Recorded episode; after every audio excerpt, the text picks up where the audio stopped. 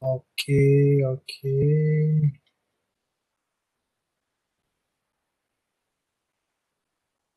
Ok. Ok, ok.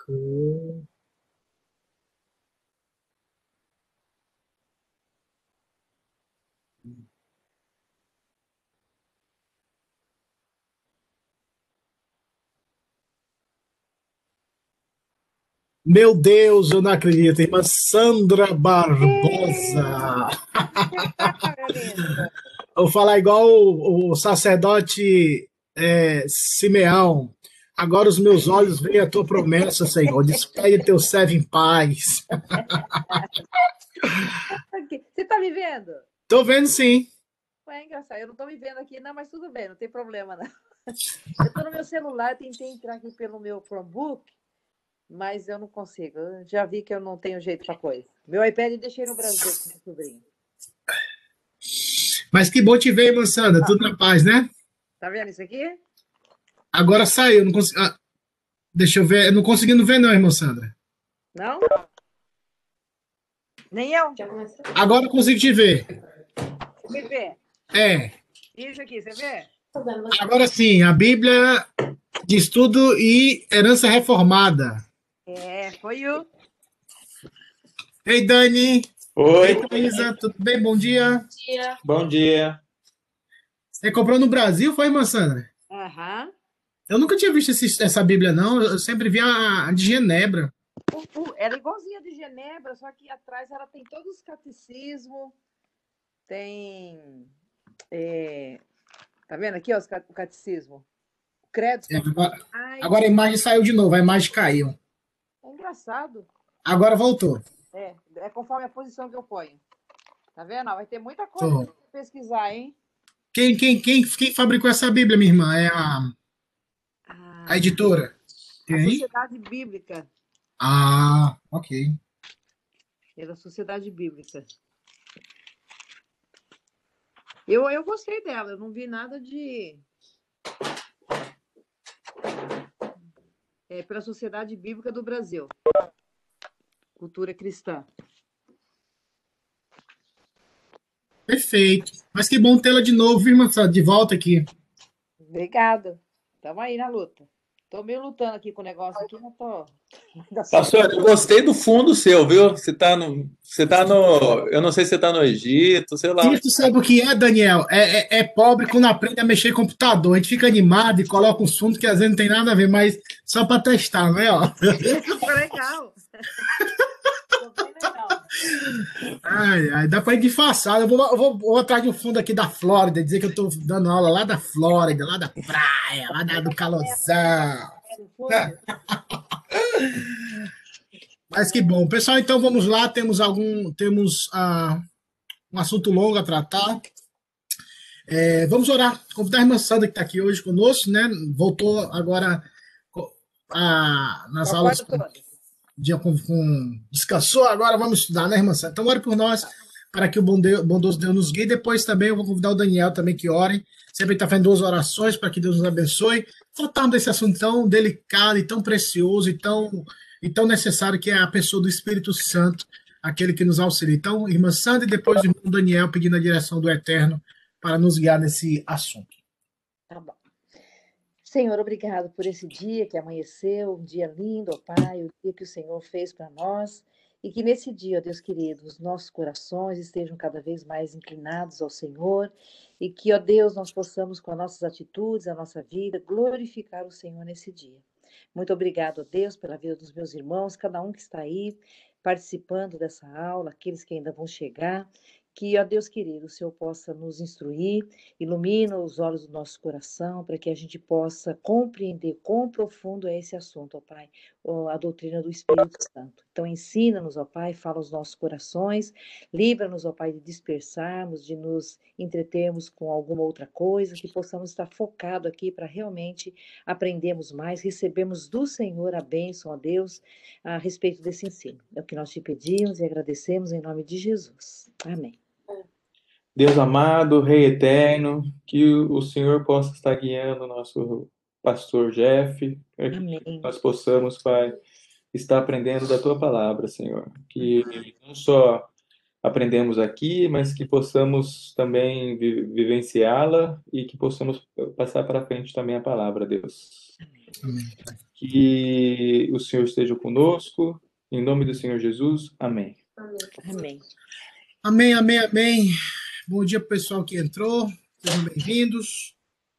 Vamos que vamos. Hoje nós iremos é, tratar do Espírito Santo na história da igreja. Nós iniciamos semana passada a, trata, a tratamos sobre Atos capítulo 2, a descida do Espírito Santo.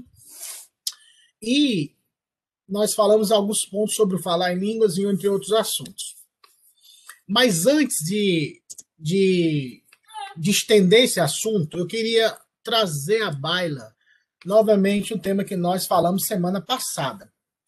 E eu estava pensando isso durante essa semana, e quando eu estava trabalhando nos slides, até o, o primeiro ponto eu vou falar, retornar no ponto de Atos capítulo 2. Atos capítulo 2, é, até o, esse título aqui, eu até eu achei interessante, eu vou fazer até uma pregação, o último chamado, ó, tema de pregador de, na, na igreja, de conferência, né? É, uma coisa que eu esqueci de falar com os irmãos, eu estava até conversando com a Ellen depois da aula, e nós precisamos entender que quando o Espírito Santo desceu em Atos capítulo 2, foi-se.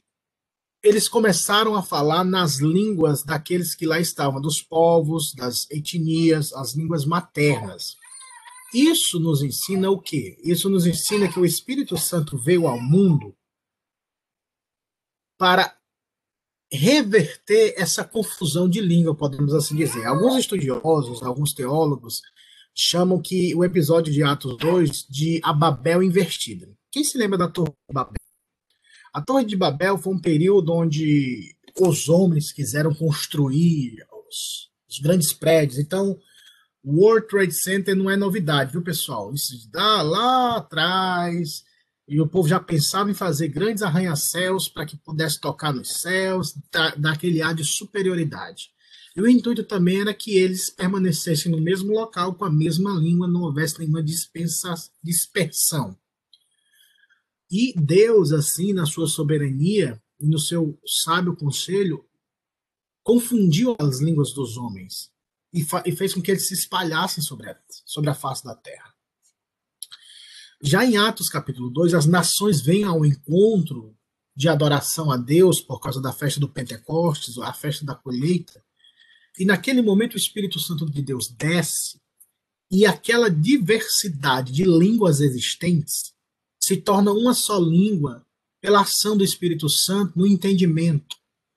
Então a mensagem que era uma mensagem única foi entendida na língua materna de todas aquelas nações e povos que ali estavam. Ou seja, é Deus prefigurando, mostrando o intuito de reunir esse povo que seria aquilo que está em primeira na carta de Pedro e no Apocalipse. Um só povo, uma só língua, uma só nação, fez para ele reis e sacerdotes. Então, de todas as nações, povos, tri, tribos e línguas estarão diante do trono de Deus e do Cordeiro. Então, Atos capítulo 2 esse é o último chamado, é, é a última mensagem, é a última pregação que Deus estabeleceu na história da igreja como um sinal histórico da redenção. E o segundo sinal já é o término, que é o retorno de Cristo, o, o julgamento final e o fim de todas as coisas que existem hoje e teremos novos céus e nova terra, como diz a palavra. Por isso eu intitulei Atos 2 como o último chamado é, nós conhecemos na escatologia bíblica como os últimos dias. Os últimos dias, isso pode levar milhares de anos, como nós estamos vendo hoje, mas é o último grito, é o último chamado, é a última mensagem, Cristo. Não há outro tema, não há outro estudo, não há outra exegese, não há outra revelação.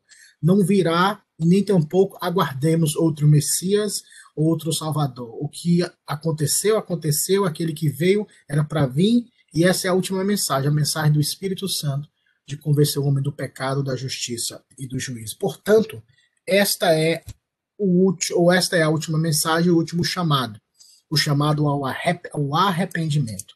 O Espírito Santo, quando desceu, ele começou a propagar, propagar o evangelho usando a vida dos apóstolos, usando a vida dos discípulos e usando a vida daqueles que estavam, daqueles que foram salvos por Cristo. Mas nós precisamos entender uma coisa em Atos.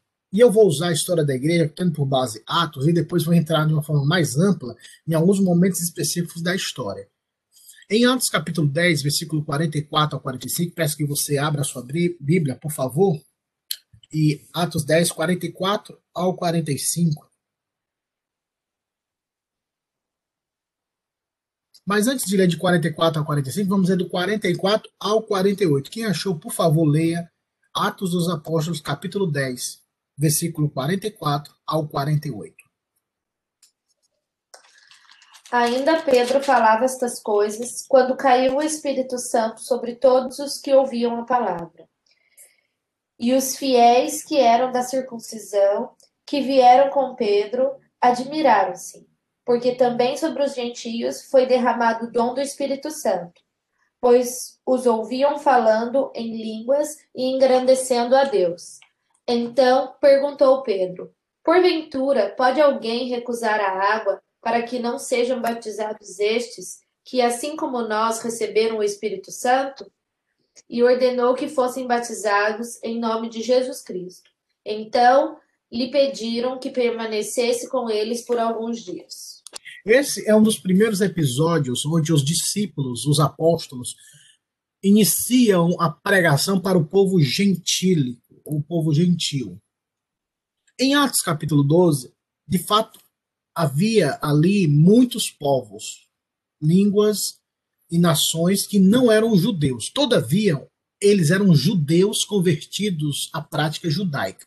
Então, quando o gentil se convertia a essa, essa prática judaica, essa prática mosaica, eles tinham um breve recebimento na comunidade judaica, porque eles se circuncidaram, eles se submeteram à lei de Moisés, então eles eram aceitos, entre aspas, né? Então, haveria sim, poderia existir uma aparente amizade. Mas quando esses gentios não adotavam a circuncisão e, e, a, e a aceitação e a prática das leis cerimoniais, aí sim haveria, existia uma inimizade entre judeus e gentios. Era como se, ó, se vocês, vocês têm que entender que o judaísmo é o que é perfeito, é o que Deus deixou. Então você, gente, eu tenho que se submeter a essas práticas para ser aceito. Senão, nem na sua casa nós entraremos, porque a sua prática é diferente da nossa. Quando Pedro vai à casa de Cornélio, e eu acredito que vocês entendem o contexto, Cornélio era um homem piedoso que tinha essas práticas, mas não era um convertido ao judaísmo, podemos assim dizer. Mas o, o anjo do Senhor o visitou. Eu estou partindo do pressuposto que vocês entendem o contexto aqui, por isso que eu foquei só nessa parte final. O anjo aparece para Cornélio, falando: Cornélio, tuas orações e as tuas esmolas têm, têm subiram ao altar de Deus. É Atos 10, no início do capítulo. E Deus se agradou de ti. Agora faz uma coisa: manda, manda em Jope buscar um homem chamado Pedro. E esse homem, Pedro, vai te trazer uma mensagem. Olha só, eu acho isso tão assim extremamente impactante, porque olha, você está vendo um anjo e o anjo fala: ó, Eu não sou importante. O importante é que um homem mortal, um pescador, uma pessoa que simples vai trazer uma mensagem que é muito mais poderosa do que você me ver, do que ver um anjo. Eu fico assim.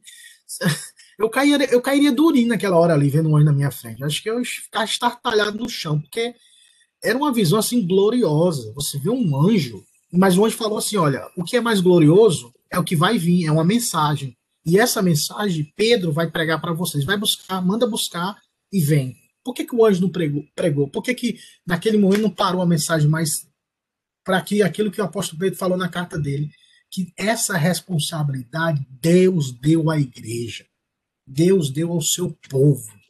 E essa mensagem é tão poderosa, muito mais poderosa do que um anjo sendo visto, do que uma aparição de um anjo. Cornélio manda buscar Pedro, Pedro vai ao encontro de Cornélio, ele tenta resistir porque é casa de gentios, pessoas impuras que não eram judeus, e o anjo vem e fala: Pedro, o Senhor Jesus, perdão, aparece a Pedro e fala: Pedro, não chames de imundo aquilo que eu purifiquei. E ele foi à casa de Cornélio. Cornélio explica a visão que teve. Quando Cornélio explicou a visão que teve, sabe o que foi que Pedro falou? Agora vamos lá para Atos 10 de novo, mesmo versículo 10, capítulo 10, o versículo de número 34 e 35.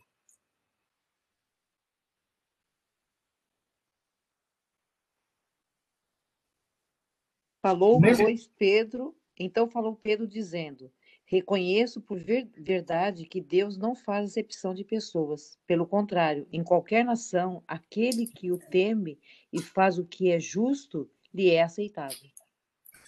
Olha só, só a parte A que a irmã Sandra leu.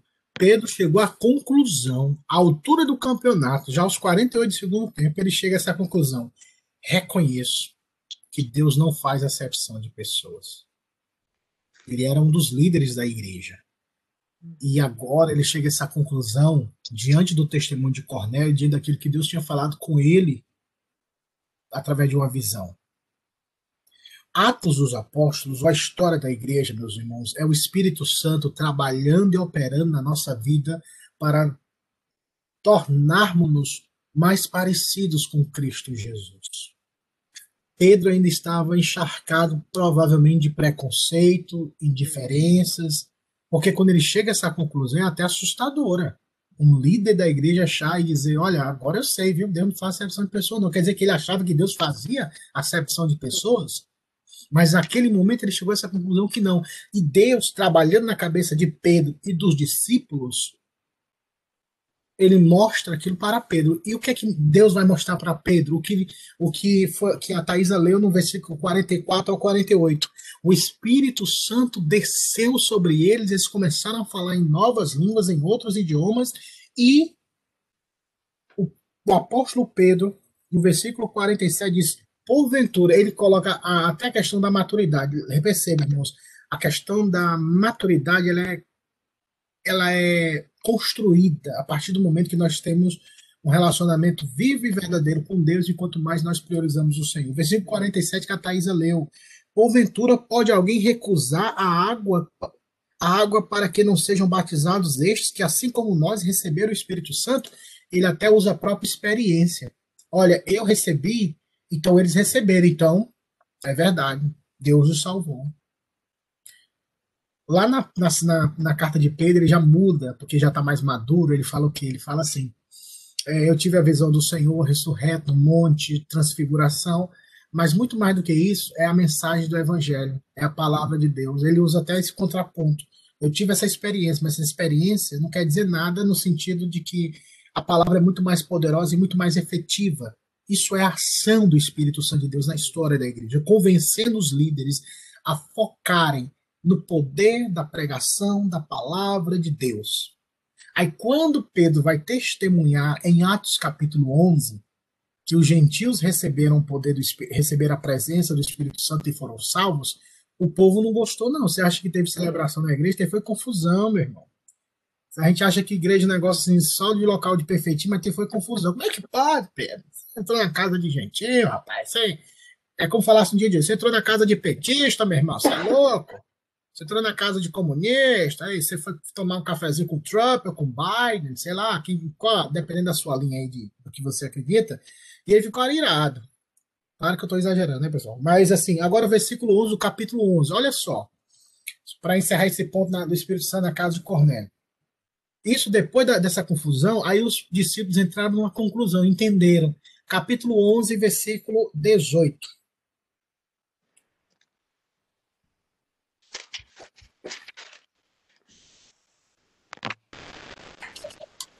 Ouvindo eles estas coisas, apaziguaram-se e glorificaram a Deus, dizendo: Logo também aos gentios foi por Deus concedido o arrependimento para a vida. Olha só o que Daniel leu. Meus irmãos, vamos meditar e pensar naquilo que lemos. Depois eles apaziguaram, ou seja, houve paz, o debate acabou, se cessou. Quando eles chegaram a essa conclusão dada pela própria orientação do Espírito de Deus, eles glorificavam a Deus, dizendo: Olha, eles falaram em línguas. Êêê! Não, não foi assim. Oh, eles pularam no mistério. Não foi isso. Eles tiveram visões. É, não. A conclusão foi glorificar a Deus, dizendo: logo também aos gentios foi dado por Deus concedido, foi por Deus concedido o arrependimento para a vida. O que eles focam é na salvação. Não é no falar em línguas, ainda que Pedro fale, olha, eles falaram como nós, eles receberam o Espírito Santo como nós, ou seja, a experiência que eu tive, eles também tiveram. Mas a, o aspecto da maturidade sempre tem que crescer, nós precisamos crescer, irmãos. E não pode viver menino toda a vida, imaturos toda a vida, brigando, como dizia um pastor, pela cor do, que vão pintar o estacionamento da igreja e brigar por isso. Brigar qual é a cor que, da roupa que tem que usar no coral da igreja e brigar por isso. Podemos conversar, mas brigar, deixar. Não, não, não vou, não, tá errado. O mais precioso que o Espírito Santo de Deus vai desenvolver na história da igreja não é criar monumentos, não é criar igrejas. Nós criamos por causa do nosso ajuntamento para termos um local bom, confortável, mas a mensagem mais importante é a mensagem do arrependimento que gera vida é esse é o poder do Espírito Santo na história da igreja. E quando nós focamos no falar em línguas, nas profecias ou qualquer outro ponto, nós perdemos o foco pelo qual o Espírito Santo foi enviado, que é convencer o homem do pecado, da justiça e do juízo e glorificar a Cristo Jesus, nosso Senhor. Em Atos capítulo 10, eles, eles entenderam isso. Eles entenderam que a mensagem deveria se espalhar Mensagem essa que eles não entenderam tão claramente em Atos 2, porque deveria ter ficado clarificado na cabeça dos apóstolos. Por isso é que eles falaram em línguas, para que o evangelho alcançasse outros povos, outras nações, outras línguas, e não ficasse somente circunscrito nas mediações de Jerusalém e na Judéia e em Israel. Mas para isso Deus precisa chacoalhar o povo, porque senão o povo não vai. Para vocês entenderem essa questão da, do poder do Espírito Santo na, na, no desenvolvimento da história da igreja, vamos lá para Atos capítulo 8. Como vocês sabem, eu não sei se vocês lêem Bíblia durante a semana, então por isso eu peço que vocês leiam aqui na sala, que a minha missão é fazer com que vocês leiam Bíblia e amem o Evangelho e o Senhor. Então, quem achou, por favor, leia Atos 8, 1. Atos capítulo 8, versículo 1, até o versículo de número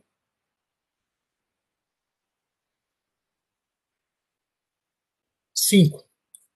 8, Atos capítulo 8, do versículo 1 ao versículo 5. E Saulo consentia na sua morte. Naquele dia levantou-se grande perseguição contra a igreja de, em Jerusalém. E todos, exceto os apóstolos, foram dispersos pelas regiões da Judéia e Samaria. Alguns homens piedosos sepultaram Estevão e fizeram grande pranto sobre ele. Saulo, porém, assolava a igreja entrando pelas casas e arrastando homens e mulheres, encerrava-os no cárcere. Entre mentes, os que foram dispersos iam por toda parte pregando a palavra. Filipe, descendo a cidade de Samaria, anuncia, anunciava-lhes a Cristo. Olha só o que a irmã Sandra leu. Houve perseguição. O versículo de número 1 que ela leu, levantou-se grande perseguição contra a igreja em Jerusalém, todos, todos foram dispersos. Sabe quem ficou em Jerusalém? Os apóstolos. Os apóstolos. Ou seja, daqui não sai, daqui ninguém me tira. Eles não parece que esqueceram o que o Senhor Jesus disse: recebereis poder ao descer sobre vós o Espírito Santo e ser-me-eis testemunhas tanto em Jerusalém, Judéia, Samaria e até os confins da terra. Se Deus não mandasse a perseguição, o povo ainda estava lá em Jerusalém. É como Deus falou assim: eu tenho, vocês têm que ir pregar para todas as pessoas. Então, sabe o que eu vou fazer? Eu vou chacoalhar a sua vida. E muitas vezes acontece isso na nossa vida, né? Vamos aplicar aqui. Muitas vezes a gente está tão indiferente à obra de Deus, a gente vive só para nós mesmos, a gente não, nós não nos preocupamos com as coisas de Deus, aí Deus chacoalha a nossa vida de alguma forma, mandando enfermidade, permitindo talvez decretando uma confusão dentro de casa, dentro do lar, ou algum problema. A gente, meu Deus, parece que a gente só. Minha mãe falava isso. Parece que só funciona na, pia, na peia. Minha mãe falava quando era menino. Isso só, só funciona quando eu bato, é? Só funciona quando eu meto a chibata em tu? Minha mãe falava isso e parece que era verdade mesmo. Só quando apanhava é que eu prestava atenção. Então, parece que nós, como cristãos, somos assim. Parece que só funciona apanhando. Parece que Deus tem que chacoalhar a nossa vida, e graças a Deus por isso. Porque quem bate é quem é. É como minha mãe falava, né? Eu bato porque eu amo. E Deus fala isso na Sagrada Escritura, que se nós somos filhos, nós somos repreendidos por Deus, nosso Pai. Se não passamos por disciplinas, é porque nós somos bastardos, não somos filhos. Se você está passando por luta, se você está passando por perturbações ou tentações ou qualquer luta na sua vida, dê glória a Deus por isso, meu irmão. Porque Deus não te abandonou. Que a pior desgraça, a pior pandemia, catástrofe que pode acontecer na vida de um ser humano é quando Deus dá as costas para ele. Louve a Deus se você estiver passando por luta. Se não tiver, espera que vai vir, viu? Todo mundo faz parte desse pacote, viu? E é igual com o sócio, você vai ser contemplado. E às vezes não é só uma vez, não, são várias vezes, viu? Até Jesus voltar. Então Deus chacoalha a igreja. Deus chacoalha a igreja para quê? Para que eles preguem cumpra o propósito que Deus os chamou. Aí, quando eles entendem isso, os que foram espalhados, versículo 4, que a irmã Sandra leu, os que foram dispersos, eles não foram murmurando, ai meu Deus, a gente está passando luta, saí, fui expulso da minha casa, agora estão me perseguindo. Não, eles foram dispersos e por toda a cidade, sabe o que eles iam fazendo? Eles iam pregando a palavra, irmãos. Uma geração que pensa em Cristo, pensa em Deus, até na hora da luta está pregando o evangelho. Olhe para o Senhor Jesus, meu irmão, no poder do Espírito Santo. Jesus estava na cruz, sendo morrendo, estava agonizando fisicamente e espiritualmente, porque ele estava carregando os nossos pecados.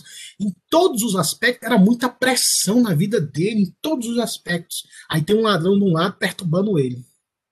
Aí o ladrão do outro lado também em um momento ele perturbou, mas depois parece que o Espírito de Deus ali chacoalhou a vida dele. Ele fala: Senhor, lembra-te de mim quando entrares no teu reino. Jesus podia falar: Ei, meu irmão, dá licença, eu também estou morrendo aqui. Você quer o quê? Ah, eu estou morrendo, deixa eu morrer para mim em paz aqui, pelo amor de Deus.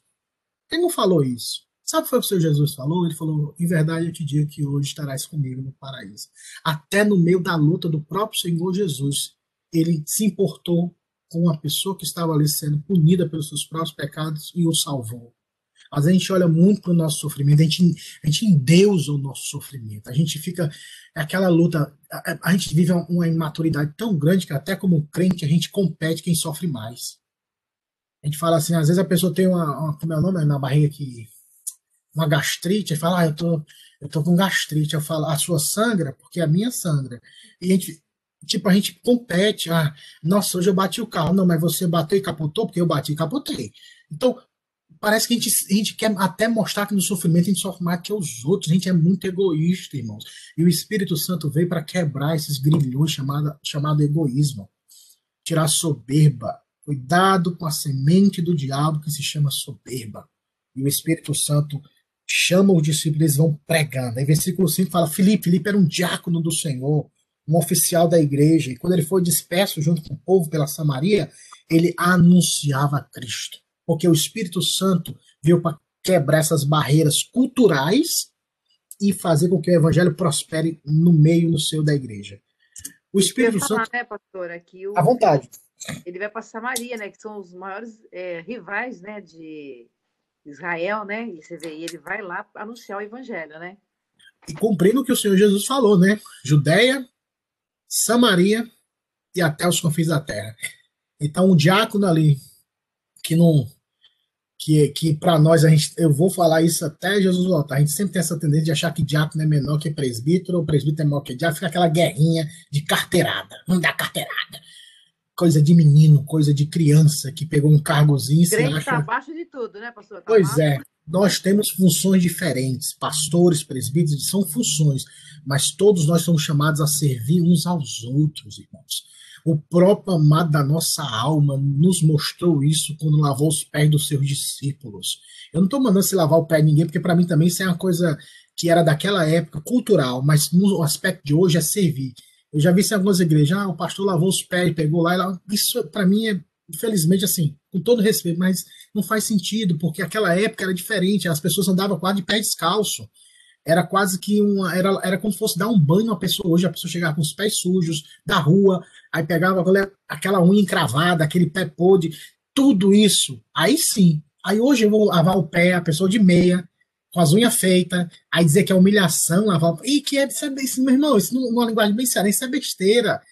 Sabe como é servir hoje? É você amar, perdoar, socorrer o necessitado, não humilhar. Tipo, são vários outros fatores. Esse aspecto mais ritualístico não, não, não, tem voga hoje. Aí as pessoas, olha como é lindo, o pastor lavou os pés, os presbíteros lavaram os pés, o diácono. Irmãos, ah, mas porque Jesus fez isso? Mas olha o contexto, irmão. Olha a situação, é diferente. Como hoje eu posso lavar os pés dos meus irmãos? Será que eu tenho que levar uma bacia e pegar, por exemplo, o pé da irmã Sandra com o pé da, do irmão Daniel? Não Tá tudo bonitinho, rapaz. Todo mundo cheiroso. Todo... E aí, quando eu for lavar, a pessoa vai até preparar. Vai na manicura, vai lavar meu pé. Então, não vou deixar ninguém ver meu pé feio, não.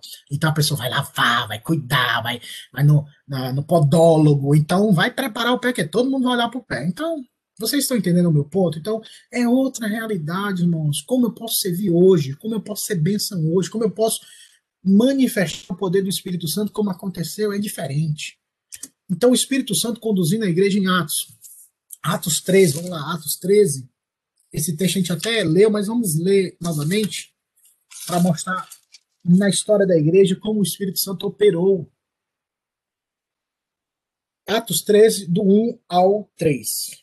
Havia na igreja de Antioquia profetas e mestres, Barnabé, Simeão, por sobrenome Níger, Lúcio de Cirene, Manaém, Colasso de Herodes, o tetrarca e Saulo. E servindo eles ao Senhor e jejuando, disse o Espírito Santo: Separai-me agora Barnabé e Saulo para a obra a que os tenho chamado. Então, jejuando e orando, impondo sobre eles as mãos, os despediram. Perceba como o Espírito Santo está ativo nessa, nessa manifestação de conduzir conduzir para quê? Para fazer a obra, pregar o evangelho. E quem já leu Atos dos Apóstolos, não vai dar para tratar esse assunto hoje, ou nem nesse tema, nesse, nesse tópico que é o Espírito Santo de Deus, a pneumatologia reformada, há três missiona viagens missionárias. Alguns alertam até na quarta viagem, mas não fica tão claro. Então, vamos ficar só nas três. Três viagens missionárias. E se você vê o percurso que Paulo fez nessas três viagens, é uma distância assim gigantesca. E onde ele passava pregando o evangelho, ele plantava igrejas. Por isso é que nós precisamos ter essa mentalidade de plantar igrejas. A plantação de igreja, o ajuntamento dos crentes. Então, perceba o Espírito Santo conduzindo, participando das decisões da igreja. Não, não dá para a gente comensurar como o Espírito Santo falou, com a voz, não dá para entender como isso se deu. Mas o fato é, ele falou, e o, e o, evangelista Lucas, o médico amado, deixou isso registrado para entendermos a ativa participação do Espírito de Deus na história da igreja. Que Atos dos Apóstolos é a história da igreja nos seus primórdios. Agora vamos para o Espírito Santo direcionando e consolando. Atos 20, 22 e 24. Vamos lá. Atos capítulo 20, versículo 22 e 24. Depois da oração de Daniel, claro, e depois da crucificação de Cristo, esse é um dos textos mais lindos quase sempre quando eu leio, eu choro, irmãos, quando eu vejo a piedade, a misericórdia, a compaixão nesse contexto. Depois você lê ele todo, é do capítulo 20, versículo do 17 até o 38, que é a despedida de Paulo da igreja de Éfeso. Mas hoje a gente vai ler só do versículo 22 ao 24. É muito linda essa despedida que Paulo faz. Depois você lê, tá bom? Vamos lá, 22 ao 24. Capítulo 20, do 22 ao 24. E agora, constrangido em meu espírito, vou para Jerusalém, não sabendo o que ali me acontecerá, senão que o Espírito Santo, de cidade em cidade, me assegura que me esperam cadeias e tribulações. Porém, em nada considero a vida preciosa para mim mesmo, contanto que complete a minha carreira e o meu ministério e o ministério que recebi do Senhor Jesus para testemunhar o evangelho da graça de Deus. Meu Deus, irmãos, o Espírito Santo confirmando que o homem vai apanhar e vai sofrer, irmãos. É tão diferente do que é hoje, né? Que a gente vê tanto culto da vitória, principalmente nessas igrejas, nas igrejas onde o, a força do, do, do, do movimento pentecostal, que a gente vai tratar isso, e infelizmente há tanto foco, vitória, não vai passar por luta, a minha, a minha vitória vai ter sabor de mel, cuidado, senão você vai ter diabetes, mel demais dá diabetes. Então, parece assim que quer tirar o crente da responsabilidade de que ele foi chamado para sofrer sim, irmãos. O próprio, a própria Bíblia fala que todos aqueles que querem viver piedosamente em Cristo Jesus padecerão, sofrerão perseguições. O Senhor Jesus disse: No mundo tereis aflições. O mundo vos odeia, porque, primeiramente de tudo, o mundo odiou a mim, disse o Senhor Jesus Cristo. Então, nós não podemos querer ser amados por um sistema e por um mundo que odiou o nosso Senhor. Também ninguém vai quebrar muro, queimar. Não, ninguém vai fazer isso. Mas a nossa conduta, a nossa pregação vai ser uma forma que as pessoas vão se opor a nós, irmãos. Porque nós andamos um caminho diferente. E quando Paulo chega a essa conclusão, ele chega à conclusão por meio de quem? Pelo Espírito de Deus. Ele fala: senão que o Espírito Santo de cidade em cidade me assegura. Ou seja, ele direciona, mas ao mesmo tempo, olha, olha como o evangelho é coisa que a mente humana não pode compreender.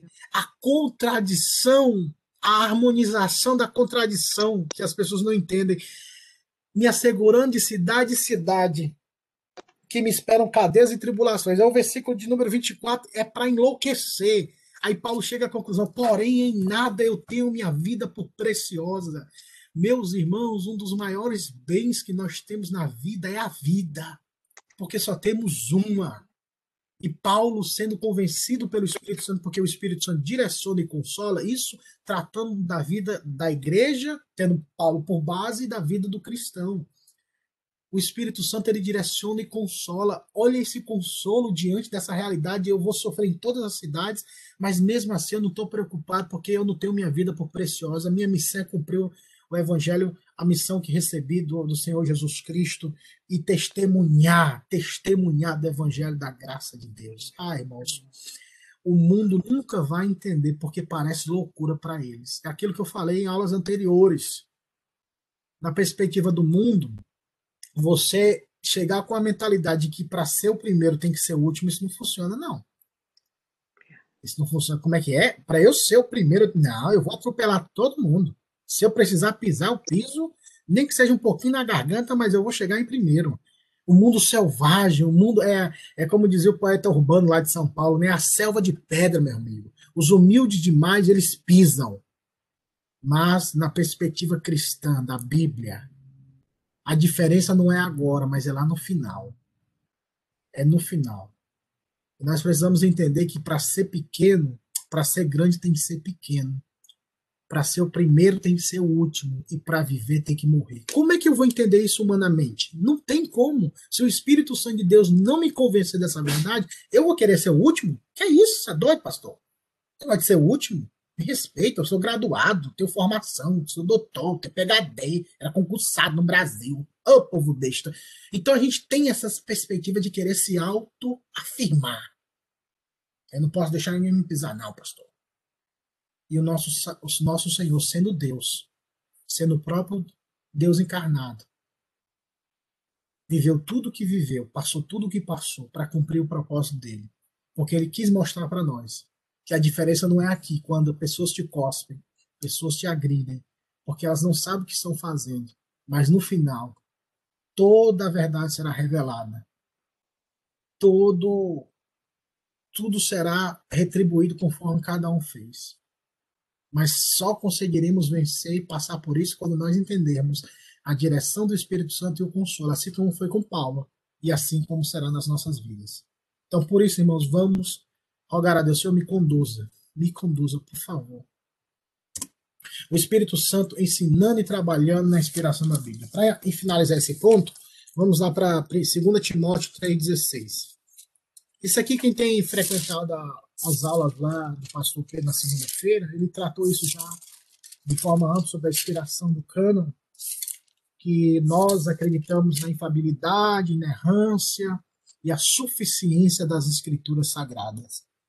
Então, tudo isso foi ação do Espírito Santo. Então, se você achou 2 Timóteo 3,16, por favor, leia esse texto.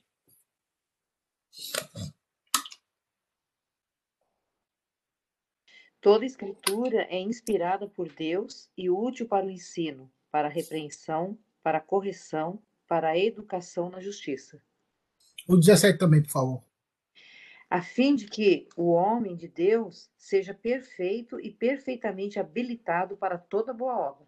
Então, Paulo, quando escreveu, ele pensava no Antigo Testamento. mas Deus, sendo poderoso em suas colocações, podemos assim dizer, o inspirou e o conduziu para que ele entendesse que toda a Escritura, quando o cano do Novo Testamento fosse fechado, até porque se eu pegar isso tão ao pé da letra no sentido que foi do Antigo, então quer dizer que o Novo não é inspirado, quer dizer que Paulo só falou do Antigo, então o Novo não tem essa inspiração, mas quando ele fala a palavra toda a Escritura, então você pode abordar o Antigo e o Novo Testamento.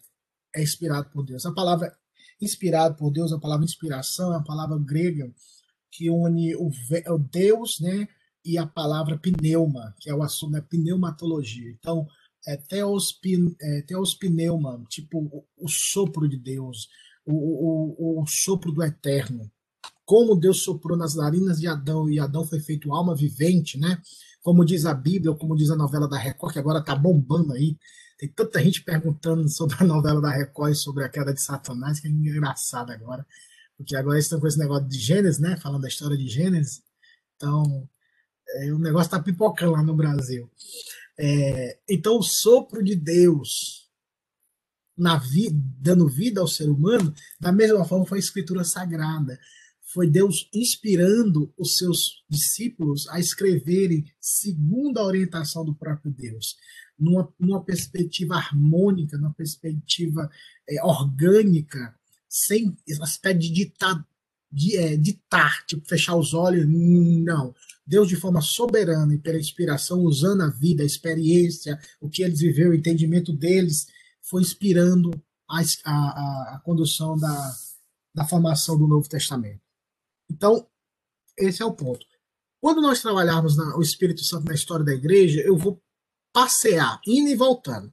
E esse assunto que, que a gente vai tratar agora, fechando o livro de Atos, vamos tratar agora mais do aspecto da igreja, da teologia, do Espírito Santo e o movimento pentecostal.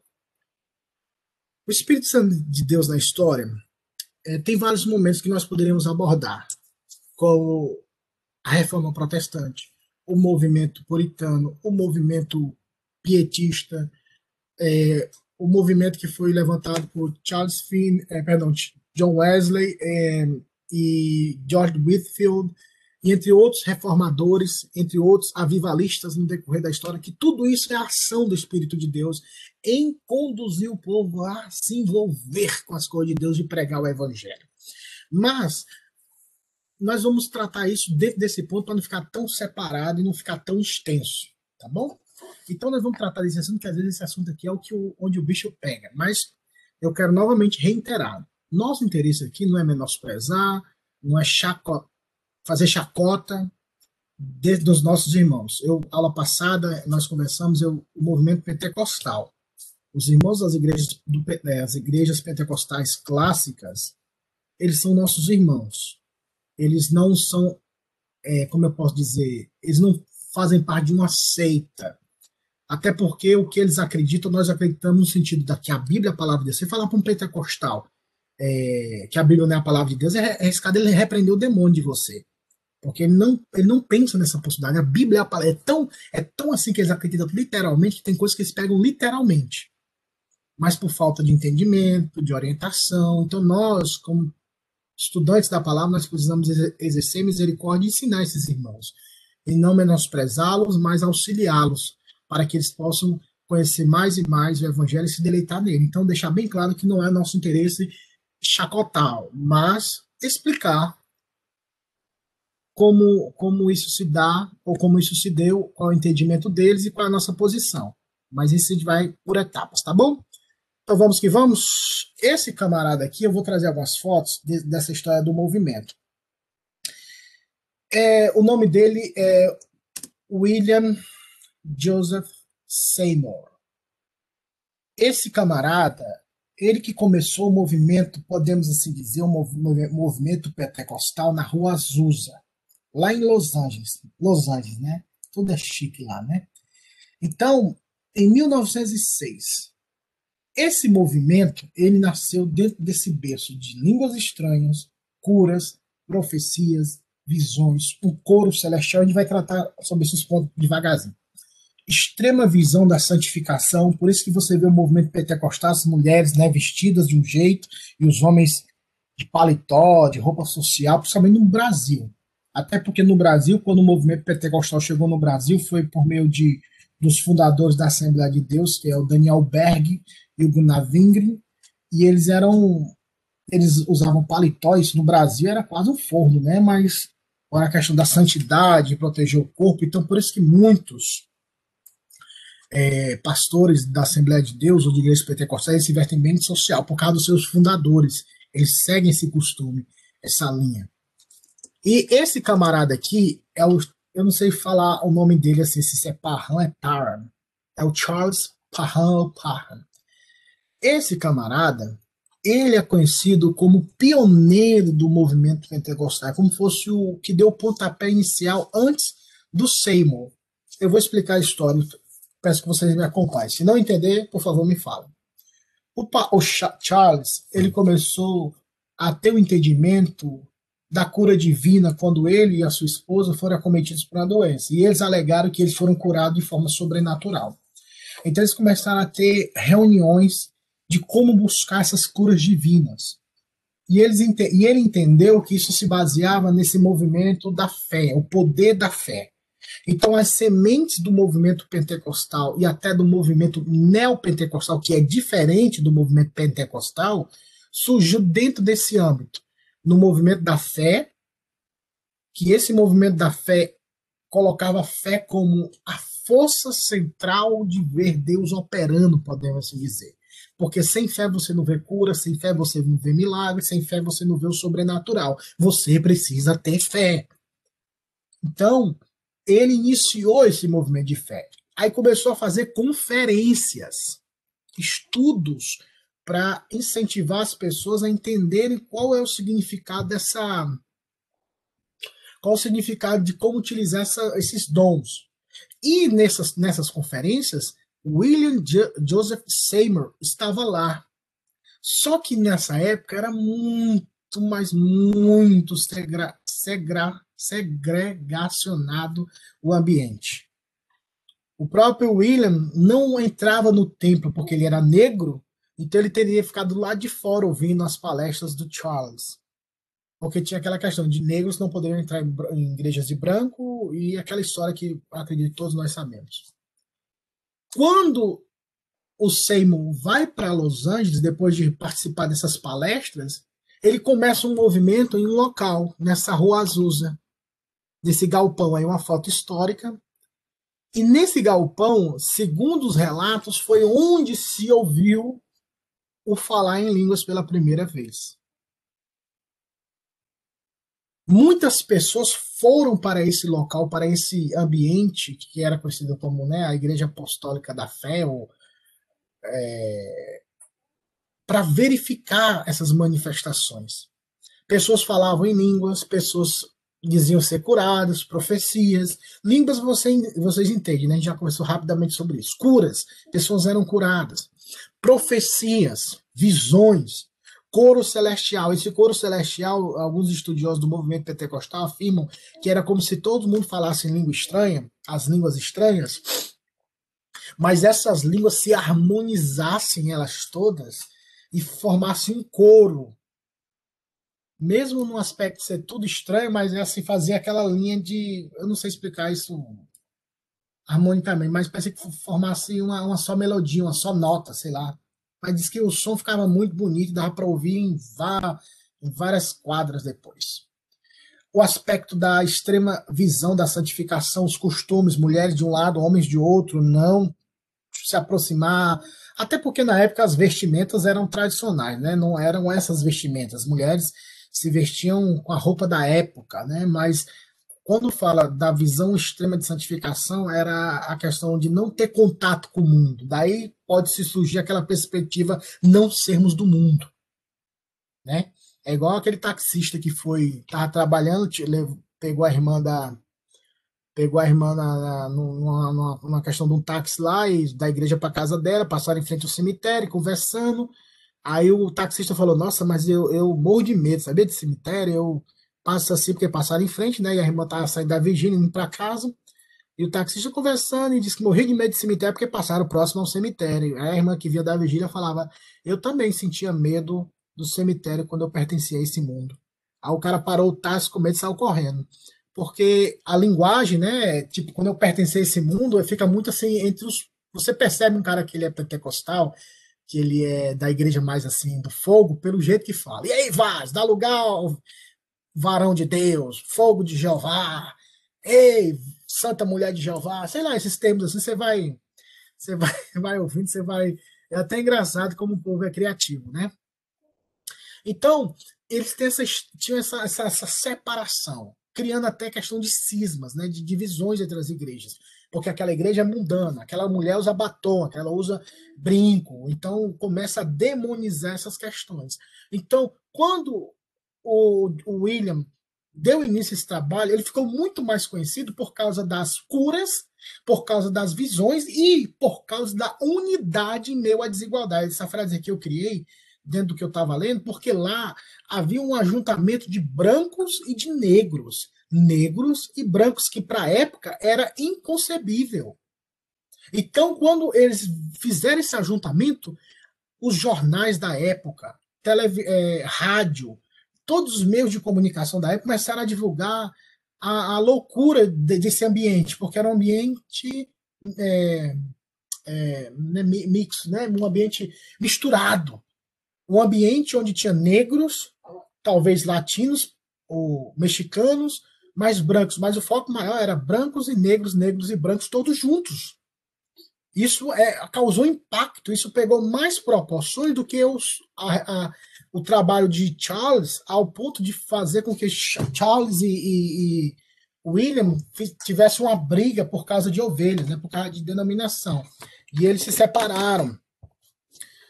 Então, daí surgiu o movimento pentecostal no mundo desses movimentos, várias pessoas do mundo ficaram sabendo e iam participar das reuniões que aconteciam nessa, nessa rua, nesse ambiente, e muitos alegavam receber o batismo do Espírito Santo lá. Então, o próprio Daniel Berg Gunnar Vingre, que foram os, os, os, fundadores da Igreja Assembleia de Deus no Brasil, eles primeiro foram nessa rua Azusa, nesse ambiente, receberam o poder pentecostal e foram pregar em, no Brasil. E eles lendo a Bíblia, segundo eles, segundo o relato, que eles lendo a Bíblia, viram Belém, a palavra Belém, que estava na Bíblia, e procuraram uma região que tivesse o nome Belém, porque Deus estava mandando eles para Belém. E acharam lá no Brasil Belém do Pará. E começaram o movimento da Assembleia de Deus no estado de Belém do Pará. Então, esse é o contexto desse, do nascimento do movimento pentecostal clássico. Isso não tem nada a ver com o movimento neopentecostal que a gente vai tratar mais na frente, tá bom? Então, vamos falar por partes. Vamos falar primeiro. É... Ah, perdão, antes de começar, alguém tem alguma pergunta, alguma coisa sobre esse assunto? Queiram falar?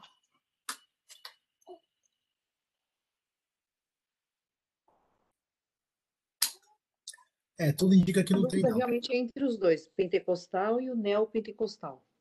É Oi? A minha única dúvida é entre o pentecostal e neopentecostal, mas você vai falar depois, né? Isso. Mas eu posso assim dar uma, uma introdução. O movimento pentecostal é o que surgiu, né, podemos dizer, na, na Rua Azusa, né, com esses focos: curas, profecias, é, línguas estranhas e essa questão da vestimenta, podemos assim dizer. O movimento neopentecostal é um desdobramento inevitável do movimento pentecostal, onde o foco é a prosperidade material e a prosperidade física, saúde, não doença. Do sofrimento, não. Por isso que a maioria das igrejas neopentecostais, principalmente no Brasil e aqui também, nos Estados Unidos, o foco maior é o quê? Pare de sofrer. Não fique doente. Não, tipo, é quase não morra, né? E a maioria deles. E aqui teve outro, que eu vou falar o nome dele, isso aqui é mais a questão do, do pioneirismo, era o Kenneth Hager, que é conhecido como o pai da, do neopentecostalismo nessa nova geração, da década de 50, 60, influenciando o próprio no Brasil, Edir Macedo, influenciando também o R.R. Soares, que podemos dizer que foram os dois que começaram esse movimento mais de teologia da prosperidade e da, da dos bens materiais. Então, na, na semana que vem, a gente vai tratar desse, desses três pontos, que é línguas, curas, profecias e visões. Mas coloque na mente esse, esse contexto, tá bom? Esse contexto do nascimento da, da, do movimento pentecostal, que foi em 1906, é, que eles chamam do Avivamento da Rua Azusa, em Los Angeles. Todo ano tem um congresso lá, irmãos. Todo ano. Talvez agora, no ano de pandemia, é, não, não tenha tido, eu acho. Na verdade, eu não acompanho, não sei dizer. Então, mas todo ano tem esse congresso de eles agradecer a Deus por essa questão. Então, eles falam que é o reavivamento, é a preparação da noiva para o encontro com o cordeiro, como se eles afirmam da questão do nascimento, da vinda do, de Jesus Cristo está próxima. Até, tal ponto que eles achavam que a Primeira Guerra Mundial ela seria a vinda do Cordeiro já, porque estava tendo a Primeira Guerra Mundial, então que foi logo ali nesse período também, depois da Segunda Grande Guerra Mundial, que quase praticamente foi uma após a outra, se a gente for trabalhar com períodos de tempo assim longo e pequeno, foi um período de tempo muito pequeno de uma guerra para outra, e no aspecto mundial, então as profecias do fim do mundo, aquela coisa, guerras, rumores de guerra, peste, a, a, a gripe espanhola, também foi nessa época aí, então tudo isso envolveu muito e efervesceu essa questão do subjetivismo, a questão de profecias, de línguas, de curas. Então, nós vamos tratar na perspectiva nossa, na, na, na perspectiva mais bíblica e reformada, o que são as línguas estranhas. Então, semana que vem a gente vai trabalhar mais desse aspecto das línguas estranhas, das curas e das profecias. Eu vou me, vou me deter nesses três pontos, que esses três pontos, é, nesses três pontos, a gente pode ver é como se nós fomos criticados hoje. Não vou abordar a questão de roupa, que eu acho que isso é um tema vencido, mas é, questão de línguas, curas e profecias ou visões, como eles falam que nós não acreditamos e somos extremamente é, criticados pelo movimento pentecostal, e a gente, o pessoal sempre critica demais a gente nesse aspecto. Né? Então, é, línguas estranhas, curas e profecias, tá bom? Deixa eu só ver. Ok. Então, Semana que vem vamos tratar sobre alguma pergunta assim que vocês queiram fazer que eu posso trazer dentro desse assunto, porque às vezes eu vou trazer um assunto e eu posso ser mais é, uma ideia geral e talvez vocês queiram, como a Gabi pediu para semana passada, para tratar um assunto mais é, de um tema, né, que eu vou trazer na, na questão das línguas estranhas. Mas vocês têm alguma pergunta relacionada que eu possa anotar aqui para trazer a resposta semana que vem para tratar esse assunto. Talvez vai ser a primeira aula, talvez duas ou três aulas, porque esse assunto de língua estranha, cura, profecia e visões tem muito pano para manga, né? A gente tem, uhum. às vezes, muitos questionamentos. Então, vocês, por favor, tem alguma pergunta sobre línguas estranhas? Não, eu seria mais no caso de, de visões.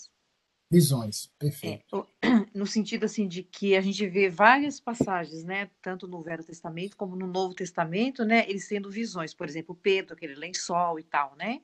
É, por que que, biblicamente, como que a gente pode dizer o porquê que isso parou?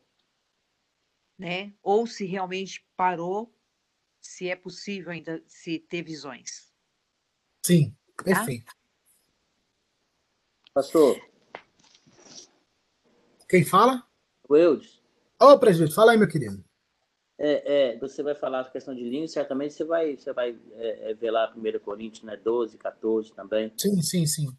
É, é, é, só a questão assim da, da, da, da, palavra no original, né, comparado com Atos, com Atos 1 ali, Atos 1 e 2, aliás, eu acho que é 2 né, a questão de língua estranha e língua, as línguas é, da época, né, parece que há uma diferença e tal, há um debate sobre isso. Se você puder trazer alguma coisa também, eu acho que você vai fazer, né? Tá bom, eu vou focar também nisso na questão de curas e a questão das línguas, a diferença das palavras gregas, tanto em Atos como em 1 Coríntios 14. Tá gente ter é, um ponto. Mais alguma pergunta? Pastor Jeff, você pode voltar ao primeiro slide, por favor? Valzinha. E, esse aqui? Não, o outro que tem. Isso. O... Enquanto a Valzinha dá uma olhada. Ok, já tirei foto. Perfeito.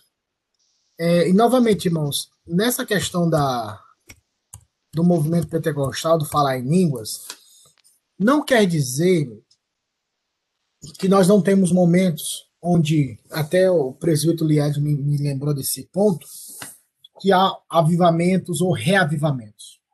A diferença é que, dentro da perspectiva bíblica, nós, como reformados, ou presbiterianos, ou até batistas que são batistas tradicionais, batistas renovados, reformados, nossa, nosso foco da questão da espiritualidade, do avivamento é diferente. É, eu não sei se você já foi em alguma reunião pentecostal, ou um culto assim pentecostal. Para eles, ou nesse contexto, o avivamento acontece quando há um movimento quando um movimento de línguas, de cura, de batismo com o Espírito Santo. Tem que ter barulho, né? Isso, tem que ter essas manifestações externas. Eles são muito dependentes nessa questão da manifestação externa. De cura, de falar em língua, de barulho, como a irmã Sandra falou. Então eles falam: o Espírito Santo de Deus está aqui, Deus está aqui. E às vezes, dá glória a Deus, dá aleluia porque parece que é uma dependência do barulho, porque eles entendem Atos capítulo 2 como aquela questão do vento, o vento é bar faz barulho, então o Espírito Santo veio para fazer barulho, porque no céu tem barulho, aquela coisa toda. Então, quando nós temos esse, é, quando tem esse entendimento, eles acreditam que o avivamento só acontece dessa forma. Diferentemente da história das igrejas reformadas, avivamento, no nosso entendimento bíblico histórico, é quando os crentes são despertados a viver uma vida piedosa com Cristo em Deus e são despertados para a convicção de pecados, uma vida de temor e de santidade e um desejo intenso de propagar Cristo. Basicamente, três pontos. Também há outros pontos. Mas, segundo a história dos avivamentos de, de uma linha mais reformada, é quando acontecem esses três pontos. Convicção de pecado, você reconhece que você é pecador e você lamenta isso profundamente quando você tem um desejo intenso de santidade, de, de, se relacionar com Deus, e quando você também tem um desejo muito grande de falar de Cristo, compartilhar Cristo para as pessoas. Porque é aquele entendimento, pessoal. Deus, primeiramente, quer operar em nós para depois operar através de nós. Deus não quer operar através de nós sem primeiro trabalhar na nossa vida. Cristo em nossos corações. Então, a gente também, suavemente, a gente deixa passar essas duas, esse aspecto diferente, e até nós acreditamos, ah, não, presbiteriano não crê em avivamento, presbiteriano é, não crê em, em, despertamento. Então, há só um pequeno, uma pequena, um pequeno ponto a ser focado, porque nós acreditamos na, no avivamento que aconteceu na África do Sul, até tem um livro do pastor Augusto Nicodemos sobre esse avivamento na Coreia do Sul da mesma forma, aqui nos Estados Unidos na época de Jonathan Edwards. Então, nós vamos ver também essas questões de forma rápida como a ação do Espírito Santo ocorre no tema que vai ser o Espírito Santo e as igrejas reformadas, que é um outro aspecto mais histórico, onde a gente vai ver esses avivamentos no decorrer da história, no decorrer dos anos. Há mais alguma pergunta para nós encerrarmos? Então vamos lá. Vamos agradecer o bondoso Deus por essa. Estejam preparados para as línguas próximo domingo, viu, pessoal? Línguas, curas e visões. Tragam Tragam todos aí. Acho tão engraçado a pessoa falar propaganda. Traga os mancos, coxo, todo mundo. E nada acontece. Meu Deus. Vamos orar agradecendo ao bondoso Deus por essa reunião. Se Deus quiser, próxima semana aqui nós estaremos mais uma vez. Valzinha Guerreira, você está aí? Ora por nós, querida, para que Deus nos abençoe. Temos Amém. culto à noite. Aqueles que estiverem na escala, por favor, né, estejam lá para cultuar ao nome do Senhor. Aqueles que não puderem, acompanhe pelas mídias sociais e, e, como é de costume, vai deixando o seu joinha. Yeah, isso aqui é do você saber, viu, pessoal? Tô então, vamos orar com a Valzinha, que Deus em Cristo vos abençoe. Oremos. Pai, te damos graças por esta aula, te louvamos porque podemos aprender, Senhor, de ti.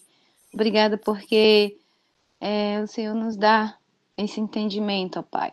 Abre os nossos corações, a nossa visão, ó Pai, para que possamos entender verdadeiramente, ó Deus, a respeito do verdadeiro é, movimento do Espírito Santo, ó Pai. Que o nosso coração, que as nossas mentes, Deus, possa estar cativo, Deus, a ouvir somente a Tua voz, Pai. Te agradeço por esta aula, te agradeço por esse dia. É, toma, Pai, é, o culto à noite, que o Senhor possa estar direcionando ali, Senhor. Toma as nossas vidas.